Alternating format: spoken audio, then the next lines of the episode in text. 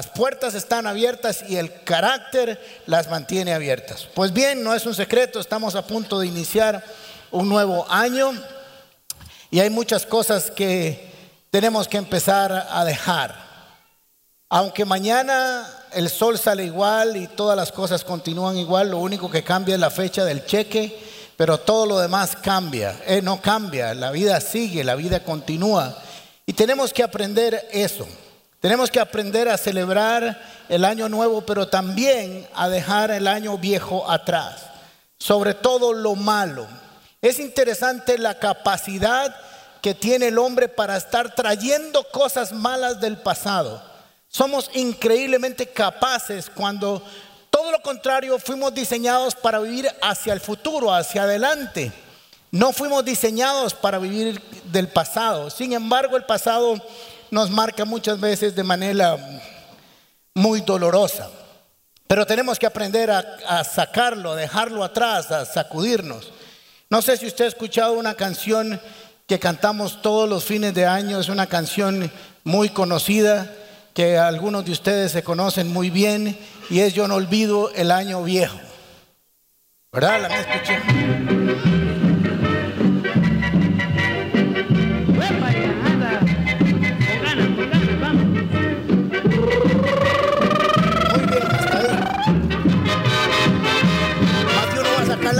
Y se me complica se me va a complicar. Por eso hay que dejar el año viejo atrás. Muy bien.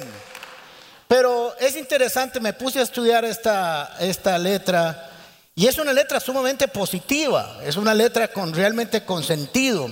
Y me puse a estudiar algo de su historia y parece que esta canción se escribió en Venezuela en los años 50 y fue llevada a México y es donde se hizo famosa. Pero se escribió en un tiempo en que había sido un año difícil, el año 50 en Venezuela. No sé por qué, no estudió un poco más. Me imagino que debe ser más difícil ahora. Esto fue político, por si acaso. Ah, pero la gente estaba hablando de cosas malas de todo lo difícil que había sido el año, de todo lo difícil que había sido la crisis económica, lo difícil que había sido conseguir trabajo y todo. Y esta persona para escribir, esta letra se puso a pensar qué cosas buenas le había dejado el año. Y si usted se da cuenta, le dejó una chiva, una burra negra y una yegua, yegua blanca. Y no sé por qué está en una buena suegra. eso no lo logré entender en la psicología de la canción. Perdón, no porque las suegras no sean buenas, porque mi suegra es buenísima, por cierto. Es porque la incluyó con una chiva, una burra negra y una yegua blanca. no, entendí la psicología de esta. Pero, pero si usted se da cuenta, son cosas que no son grandes cosas materiales. No hablo de una casa, de un carro, de mucho dinero, de cuentas en el banco, cosas que parecían insignificantes, pero esta persona se alegró en esas pequeñas cosas. Posiblemente era una persona de campo el que la escribió, porque lo relacionó todo con la bendición de tener estas cosas. Así que yo creo que nosotros, si vamos a recordar algo del pasado, tienen que ser cosas buenas. El pasado no es un ancla, es una plataforma hacia el futuro. El problema es que nosotros estamos constantemente atados, unidos, anclados al pasado y sobre todo a las cosas dolorosas de la vida. Pero estoy seguro que nosotros tenemos la capacidad que viene del Espíritu Santo para dejar esas cosas atrás y no seguir anclados del dolor, de la ruina, del desprecio, de la soledad. He estado leyendo un poco acerca de los sentimientos que afloran el fin de año y realmente los psicólogos y los consejeros se llenan de muchas personas, tienen mucho trabajo porque hay un sentimiento de abandono, de olvidas, de olvido, surge si esta nostalgia, nostalgia que nos ata y mucha gente anda feliz, pero otros andan muy tristes y no saben por qué. Porque estamos trabajando con las pérdidas, con el dolor y no estamos trabajando con las cosas que realmente cambian y transforman nuestras vidas. Así que esta canción es casi una alabanza Yo no lo olvido porque me trajo cosas buenas, cosas agradables, cosas que alegraron mi vida. Yo sé que cada uno de ustedes, cada uno de nosotros tiene cosas buenas que le alegran el año 2017. Sí hubo cosas malas posiblemente, sí hubo cosas dolorosas, pero esas se tienen que quedar afuera y yo tengo que tener la capacidad para recordar de las cosas buenas que Dios ha hecho por nosotros. El abrigo, el techo, la familia, el trabajo. Eh, si la dejaron, ah, me escribió una muchacha que está viviendo una crisis emocional porque su pareja lo dejó. Este, yo sé que eso es muy difícil, pero déle gracias a Dios que ese maje se fue. Porque si no la cuidó a usted, no la merecía. ¿Ok? Así que tenemos que pensar así. Yo sé que es fácil desde el púlpito, pero tenemos que trabajar con nuestra mente, con nuestro deseo. La palabra de Dios nos dijo, no esperen que yo cambie, dice el Señor, porque yo soy el mismo. Deben de cambiar ustedes. Y la vida cristiana significa un constante cambio y transformación. Fuimos diseñados para ir en evolución, en crecimiento, en desarrollo, en esperanza. De hecho, la fe está diseñada para el futuro, nunca se quedó el pasado. La fe no sirve en el pasado, la fe solo sirve para el presente y para el futuro. Así que en el diseño, en la estructura, dinámica del reino de los cielos, fuimos diseñados para caminar para adelante, nunca para atrás. El pasado no se olvida, pero se sana, se suelta. Es a no ser que se lleve un zarandazo en la jupa y no se acuerde de nada más, el pasado no se olvida, pero se suelta y se sana. Se suelta y se sana. Se suelta para que no me quede yo amarrado, atado al pasado, y se sana para que cuando yo me acuerde no traiga dolor. Y eso solo sucede en las manos del Señor. El Salmo 103 dice así, versículo 2. Bendice alma mía, bendice, oh alma mía, al Señor, y no olvides de ninguno de los, de los beneficios ni la burra, ni la chiva, ni la yegua, ni la yegua, ni la buena suegra, ni tantas cosas que nos trajo que el Señor nos puso. Es que muchas veces nos enfocamos tanto en lo malo que nos olvidamos en las cosas buenas. Y esto no puede ser así. Es increíble porque esta canción se canta todos los años. Yo la tengo hasta aquí, porque la estaba oyendo antes de que llegue el fin. Años se canta esa canción, pero pareciera que fuera la primera vez que la gente la canta y entonces está en la fiesta y, y yo no leo y todo el mundo, y, pero, si, pero si no es el top ten, desde el año 50 se están cantando, pero la gente realmente quiere cantar de cosas buenas. El problema es que una cosa es cantarla y otra cosa es procesarla. Así que yo creo que hoy el Señor nos está llamando a recordar con alegría las cosas buenas y a olvidar las cosas malas y no olvidar ninguno de sus beneficios. No podemos dejar que el año nuevo nos persiga, toda el año viejo nos persiga toda la vida. Tiene que quedarse aquí, el 31 de diciembre, a las 12 de la noche, el año viejo se acaba. Y se abre una nueva puerta para bendición. Se abre una puerta para que nosotros pasemos por ella. Es increíble que el Señor, o impresionante que el Señor determinara los tiempos y las temporadas. Eclesiastés capítulo 3, versículo 1 dice, todo tiene su momento oportuno y hay un tiempo para todo lo que se hace debajo del cielo. Tiempos y temporadas. Vienen las temporadas de los mangos, de los aguacates, de los jocotes y uno disfruta de ese tiempo. En otro tiempo no hay, viene la cosecha de otros frutos. Pero cuando hay fruta de temporada se come eso, porque es más barato, por cierto. Así que tenemos que aprender a leer tiempos y temporadas. Y este tiempo se acaba hoy, se terminó hoy. Y damos gracias a Dios y no olvidamos de ninguno de sus beneficios y dejamos el pasado. Lo resolvemos perdonamos a que haya que perdonar, olvidamos el año viejo con lo malo que es fundamental, porque el año viejo solo es un puente para algo nuevo y tenemos que entenderlo así, nos lleva, nos procesa para seguir creciendo y avanzando. No fuimos diseñados para vivir, como dije anteriormente, en el pasado porque el pasado no se puede modificar. Le tengo una mala noticia. El pasado no se puede cambiar. Lo que sí puedo cambiar es lo que marcó en mí el pasado. Y eso está en usted y en su fe en Dios. No podemos cambiarlo. No podemos modificarlo. Lo que pasó, pasó. Ya lo pasado, pasado. No me interesa, no debería interesarme. Hoy estoy muy cantante, ¿va? Tráigame el karaoke, Alberto, de una vez. Empezamos el 31 aquí. El pasado hay que abandonarlo, pero hay que saberlo abandonar. No es olvidarlo porque no se olvida. Hay que llevarlo a la presencia de Dios y dejar que Él sane, que Él nos permita soltarlo, que Él nos permita sanarlo, que nos permita ser libres del pasado. Muchos de ustedes por años, a unas cosas que sucedieron hace 10, 20, 5, 4, 3 años, los siguen marcando y no podemos dejarnos marcar por aquello que no se puede cambiar. No podemos. Usted no debe permitir seguir marcado por aquello que no debe marcar, ni permitir que el pasado interfiera en lo que sí puede cambiar. No podemos dejarlo. No puede ser que el pasado interfiera en nuevos cambios y nuevas cosas que hacer. No nos puede robar el pasado la bendición que está en el mañana. Miren cómo resolvió Pablo este asunto en Filipenses capítulo 3, versículo 12.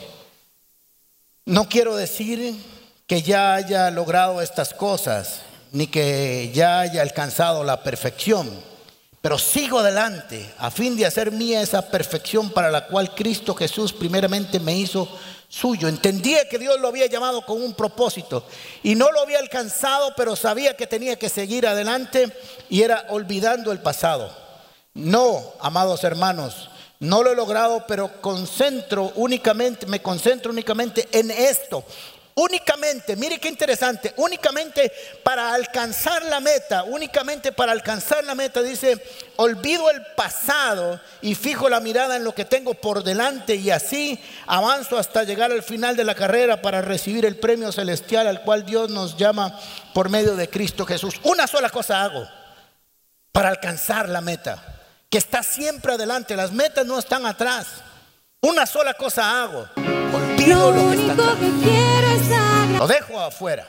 Sean cosas buenas o sean cosas malas, porque las cosas buenas también nos pueden limitar. Nos pueden limitar en el crecimiento. Hay personas que hacen lo mismo desde hace 10 años de la misma manera y usted le propone cambiarlas me pasó con, no, yo les he contado a ustedes tal vez esto con mi papá, mi papá ya tiene 94 años este año, pero hace muchísimos años le compré una máquina de escribir eléctrica, él, tenía una mecánica, era una bala con dos dedos. ¿qué ¿estás haciendo Willis? Pero era súper veloz. Así que cuando salieron las máquinas de escribir, bueno, ya habían salido con borrador y todo incluido. Le puse, se la compré nueva en la oficina, se la puse ahí dos, tres días y después la volvió a poner arriba de la biblioteca y bajó la vieja. El error que cometí fue haberle dejado a la vieja cerca. Pero no se dio la oportunidad y hace muchos años hablamos y me decía, ¿cómo no me di la oportunidad de aprender? Porque escribe, hace poco escribió un libro que tiene varias cajas en su casa y está regalando, no lo tiró para vender pero dijo, todo lo que yo hago para escribir me hubiera sido mucho más fácil, no tendría que estar escribiendo a mano ahora y dárselo a otro para que lo pase. No se dio la oportunidad en esa área de cambiar. Tienes que darte la oportunidad de cambiar. ¿Entienden? Tenemos que darnos la, la oportunidad de descubrir cosas nuevas en Dios. Aún la forma en que oramos, en que alabamos, en que glorificamos, la forma en que leemos las escrituras, en que convivimos con los demás, tenemos que reinventarnos. Dios tiene cosas nuevas cada mañana, su misericordia nueva cada mañana, el universo está en transformación, la tierra se está modificando, tiene una capacidad para acomodarse a las transformaciones y los cambios y nosotros también tenemos que tenerla. Si no, vamos a quedar muchas veces atados al pasado. Hay cosas malas, sí, mucho más tenemos que olvidarlas, pero tenemos que irnos hacia adelante, tomando lo bueno y mejorándolo constantemente, mejorando lo bueno. Jesús también expuso este tema de una manera diferente en Mateo capítulo 9, versículo 16. Ni un vestido viejo, si un vestido viejo se rompe, no se le pone un parche de tela nueva, porque al lavarse el vestido viejo, la tela nueva se encoge y rompe todo el vestido, y entonces el daño es mayor. Yo no sabía eso hasta que lo leí en la Biblia, porque como no coso, pero para las personas que cosen saben que eso no se hace. Sin embargo, nosotros somos como este ejemplo, nos gusta andar poniendo parches parches a nuestra vida, parches sin resolver, solo para que no se vea el hueco, aunque el hueco esté ahí. Y somos a veces tan necios, tan tercos de insistir en poner una cosa nueva en algo viejo, en lugar de deshacerse de lo viejo y traer algo nuevo. Así que la misma escritura lo está diciendo, esto está en otro contexto, pero es fácilmente aplicable. Tampoco se echa vino nuevo en recipientes viejos, porque cuando el vino nuevo fermenta, hace que se reviente el cuero viejo. Así se pierde el vino nuevo y se destruyen los recipientes. Por eso hay que echar un vino nuevo en recipientes de cuero nuevo. De este modo ni el vino ni los recipientes se pierden. ¿Qué enseñanza más profunda? Aquí Jesús estaba hablando de las enseñanzas de los fariseos y los escribas pero es aplicable también a todas las áreas de la vida. Como nosotros insistimos en estar trayendo lo viejo para ponerlo en lo nuevo, como si lo viejo fuera importante. Ahora, estoy hablando de cosas y acontecimientos, no de personas. Con las personas podemos caminar muchos años. Y aún así las relaciones tienen que ir cambiando y renovándose y transformándose. Es absurdo pensar que nosotros hagamos estas cosas, pero las hacemos. Las hacemos. Insistimos en estar trayendo cosas nuevas, cosas viejas a cosas nuevas. Por ejemplo, las cosas del año pasado, traerlas al año nuevo. ¿Por qué no nos damos un refrescamiento? ¿Por qué no nos damos una oportunidad? ¿Por qué no nos sentamos hoy en la tarde a ver qué no queremos traernos y qué no debemos traernos al año nuevo? No hacemos esa tarea. Nos alistamos, lo cual está bien para la fiesta de una noche y la cena y esto y lo otro y dónde vamos a ir, pero no planificamos y estructuramos qué queremos para el año nuevo. ¿Qué queremos hacer? ¿Cuáles metas queremos lograr? Esto es muy importante que nosotros lo hagamos en nuestras vidas.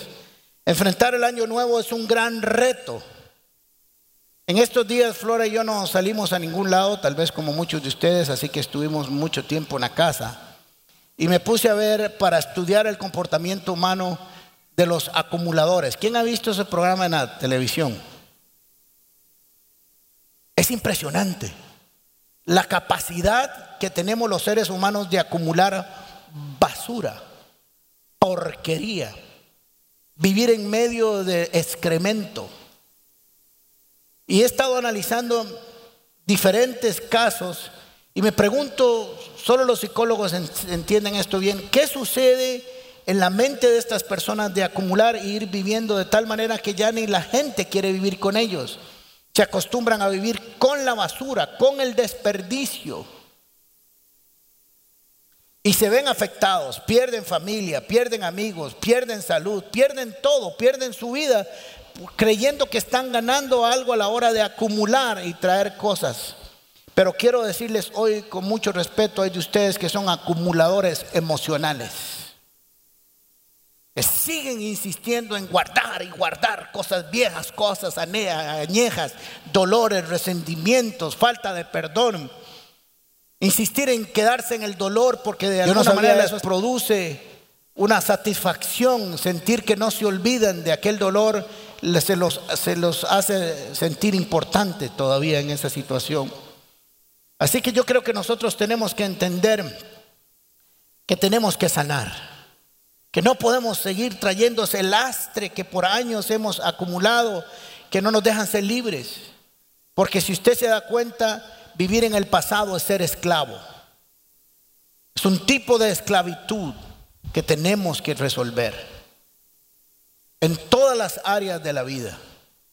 Porque si no, nunca, nunca lograremos tener un año exitoso, nuevo, porque siempre habrá un parche nuevo en un vestido viejo. Siempre habrá un vino nuevo en un envase viejo. Y se pierden. Dice Jesús que se pierden los dos. No solo el vino que depositó, sino que se echa a perder el recipiente. Y a veces nosotros nos comportamos como esta alegoría. Traemos cosas viejas tratando de resolverlas y nos quemamos a nosotros mismos. Nos echamos a perder nosotros mismos. Porque tenemos que tener un cambio, una transformación que nos haga vivir en libertad. Soltar es dar gracias a Dios por lo aprendido. Cuando soltamos el pasado le decimos, Señor, gracias por lo que aprendimos. No pasamos por ahí para quedarnos, pasamos por ahí para aprender. Solo fue un aula.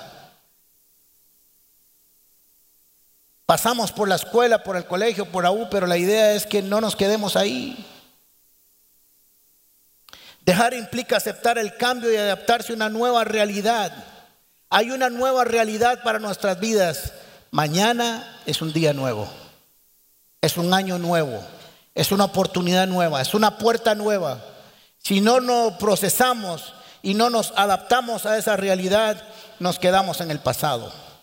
Quedarse en el pasado nos debilita, desgasta. Permanecer por años en el mismo lugar, en la misma situación, bajo las mismas circunstancias que sucedieron hace cinco años, hace tres años o hace tan solo seis años, nos debilita, nos desgasta, nos cansa. La fe hace todo lo contrario, la fe nos fortalece y nos catapulta hacia el futuro. Permanecer en el pasado es creer falsamente que no hay futuro, que el Señor no puede estar adelante. Cuando nos quedamos en el pasado, decimos, Señor, no creo que te vaya a encontrar el otro año, no creo que te vaya a encontrar en el futuro. Prefiero quedarme en mi dolor que arriesgarme a encontrarte en el pasado, en el futuro. Esto es muy importante. Estás echando a perder el futuro al insistir en el pasado. Echamos a perder todo lo bueno que hay. Cuando las personas han sido marcadas dolorosamente por relaciones personales, construir las nuevas le es sumamente difícil porque le da miedo, me da miedo que me vuelvan a fallar, me da miedo que me vuelvan a maltratar, me da miedo que me vuelvan a herir. Mejor me quedo en la única herida que tengo y no me hago de otra. El pasado es historia, el futuro es destino. Tenemos que construir un destino de la mano del Señor bajo la unción del Espíritu Santo. Mire lo que dice Isaías 43, lo voy a leer en dos versiones. Pero olvida todo esto, no es nada comparado con lo que voy a hacer, pues estoy a punto de hacer algo nuevo. Mira, ya he comenzado, ¿no lo ves? Haré un camino a través del desierto y crearé ríos en la tierra árida y baldía. En la versión Dios habla hoy dice, ahora dice el Señor a su pueblo, ya no recuerdes el ayer, no pienses más en las cosas del pasado, yo voy a hacer algo nuevo y verás que ahora mismo va a aparecer voy a abrir un camino en el desierto y ríos en tierra estéril. Le voy a contar en qué contexto está esto. El Señor está hablando después del cautiverio de Babilonia, donde había dolor, ruina, rencor, odio, todo lo que pasó cuando Israel fue llevado de cautiverio a Babilonia. Se quemaron las puertas del templo, todo se había destruido, era una crisis terrible el pueblo de Dios tenía un gran dolor. Ahora viene el profeta y le dice, voy a hacer cosas nuevas. Y comienza a recordarles las cosas que había hecho en el Éxodo. Cosas maravillosas, todos lo conocemos. Las plagas, la salida, abrir el mar, caer maná del cielo, la piedra que, la roca que echa agua, etcétera, etcétera. Todos los milagros que conocemos.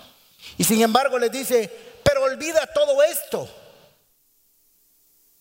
¿Cómo? Si Dios está hablando de cosas buenas y extraordinarias. Sí, olvida todo esto porque yo, Dios, tengo aún cosas nuevas por hacer. Y si no te das la oportunidad de descubrir, de ver las cosas buenas por hacer, te vas a quedar aún en el pasado de lo bueno. Estoy haciendo cosas nuevas, estoy a punto de hacer algo nuevo. Olvida cierto lo que hice. Dios le está diciendo, lo que hice fue extraordinario, poderoso, grande para la historia, pero puedo hacer cosas aún mayores. Prepárate para nuevos milagros, para nuevas revelaciones, para un encuentro conmigo diferente al que has tenido por años. Prepárate, estoy haciendo algo nuevo. Mira, ya he comenzado. Ahora dice, no lo ves, no lo ves, míralo. Haré un camino a través del desierto. Y quiere decir qué es lo que está diciendo aquí el texto. ¿Qué es más grande? ¿Abrir el mar o hacer que en un desierto haya un río? Es más grande el milagro de hacer un río en el desierto. Porque el agua ya existía, era solo abrirla. Pero en el desierto hay que hacer el cauce, hay que sacar el agua donde no existe y hacer que fluya. ¿Me entienden lo que estoy diciendo? Le dijo, tuve y he hecho cosas maravillosas, pero puedo hacer aún cosas más grandes. Yo quiero decirles a ustedes esta mañana que Dios tiene cosas más grandes para su vida, que Dios tiene grandes revelaciones, que Dios tiene puertas nuevas, que Dios quiere que lo encuentres de una manera diferente, que te levantes cada mañana pensando las cosas nuevas que tienes para mí. Yo las estoy viendo. Cierra sus ojos y dígale, Señor, yo estoy viendo desde ya las cosas nuevas que tú vas a hacer. Gracias por acompañarnos en Comunidad Paz. Te invitamos a compartir este mensaje y no olvides suscribirte a nuestro canal de YouTube. También puedes seguirnos en todas nuestras redes sociales como Gente Paz o en nuestro sitio web paz.cr.